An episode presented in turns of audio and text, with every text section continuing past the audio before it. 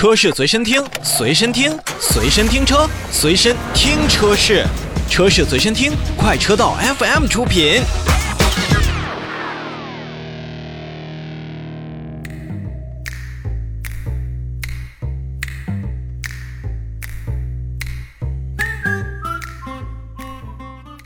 新车来了，我们一起看新车。虽说呢，都在经历着半导体芯片的短缺和各种原材料成本的一个上涨，但是新能源车型，尤其是在纯电车型，在国内的销量和需求却屡创新高。有数据显示，去年二零二一年国内的新能源汽车累计销售量为两百九十八点九万辆，同比增长是百分之一百六十九点一，将近三百万台的数字呢，真的是让厂家们看到了蛋糕的所在。而今年的年初，联乘联会呢曾预测，二零二二年国内的汽车，尤其是新能源汽车的累计销量有望突破六百万台。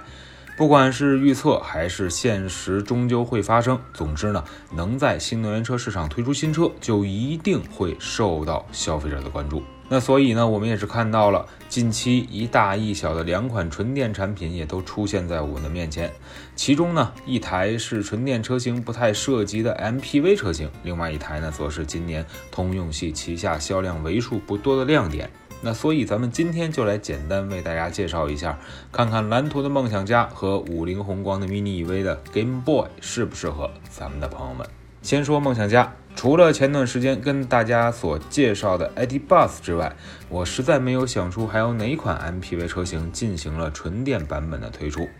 那么所以呢，在蓝图梦想家的出现，一定程度上算是开了这个领域的先河。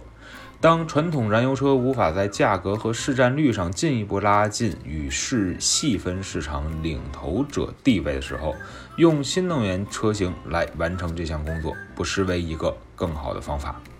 比如说，七座版落在了三十多万到四十多万，而四座定制版的价格呢，也是上到了六十万。蓝图梦想家用两种不同的车型来进入 MPV 市场，其实目的就非常明显了，想用七座版本来主宰家庭，而四座版本呢，则会面向更加高端商务出行的这样的一个领域。MPV 的用户其实他们的需求是多种多样的，但是对于车辆的静谧性和平顺性的要求，我相信是趋同的。所以呢，这样看来，诞生自电动架构的蓝图梦想家作为一个新能源车型，在电机的驱动下呢，比传统的燃油车更为平顺和安静是一定且必须的，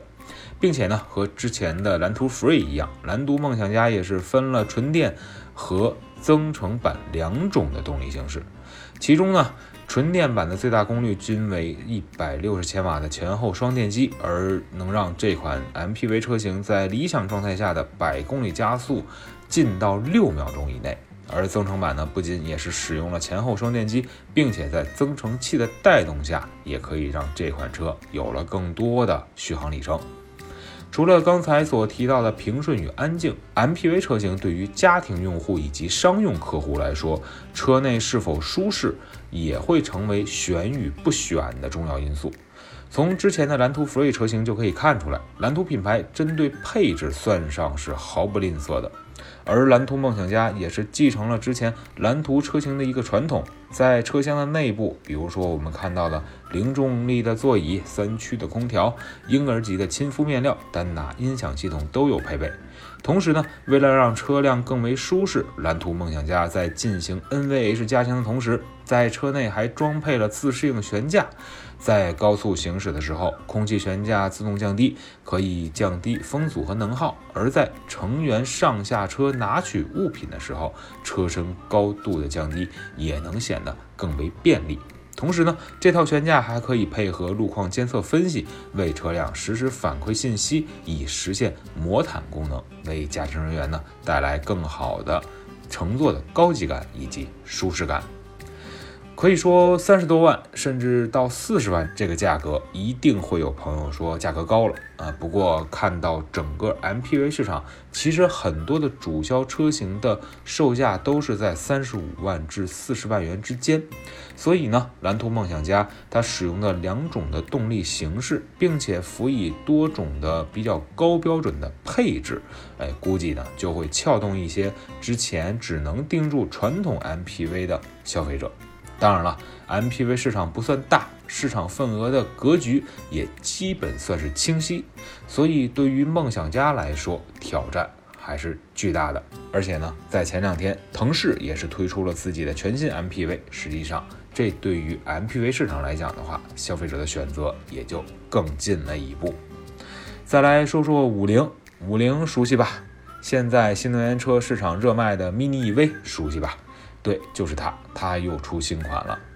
作为今年通用系为数不多的亮点之一，五菱宏光 mini EV 从上市之后就开始了热卖模式。小小的车身、便宜的价格以及争议不断的话题性，都让这款小车始终保持着很高的热度。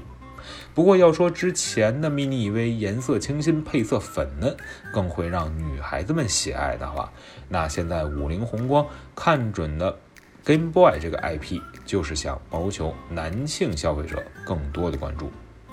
四款车型两种续航，五点五八万元起售的 Mini EV Game Boy 版，虽然比之前不到三万元就可以买到的车型相比之下贵了不少，但也算是延续了便宜的优势。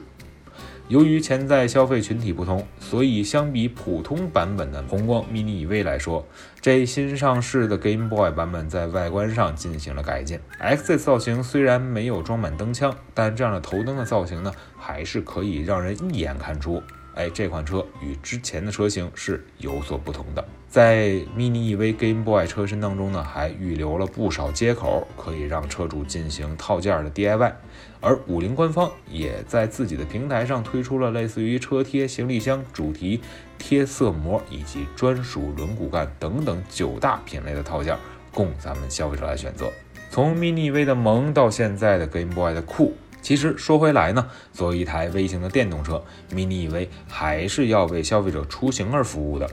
由于车型尺寸本身的限制，Game Boy 的座椅呢也与之前的普通版本一样，选择了偏薄的设计，并且呢从视觉上就能知道这款座椅的包裹性其实并不出色。当然了，就算是顶配车款标注了理想续航为三百公里，我想这一台电动小车的正确使用，也只能是在城市当中通勤使用为主。其实有需求就有市场，今天跟大家说的两款车型呢，就挺好的诠释了这一点。蓝图梦想家的潜在用户一定会去追求车内的安静与舒适，看重配置与豪华。而宏光 mini EV 的 Game Boy 虽然比之前的普通版本车型贵了，但作为不少消费者的第一台纯电小车，同时呢，也是一台网红味道十足的潮品，估计它会受到关注的这样的感觉也是越来越多的。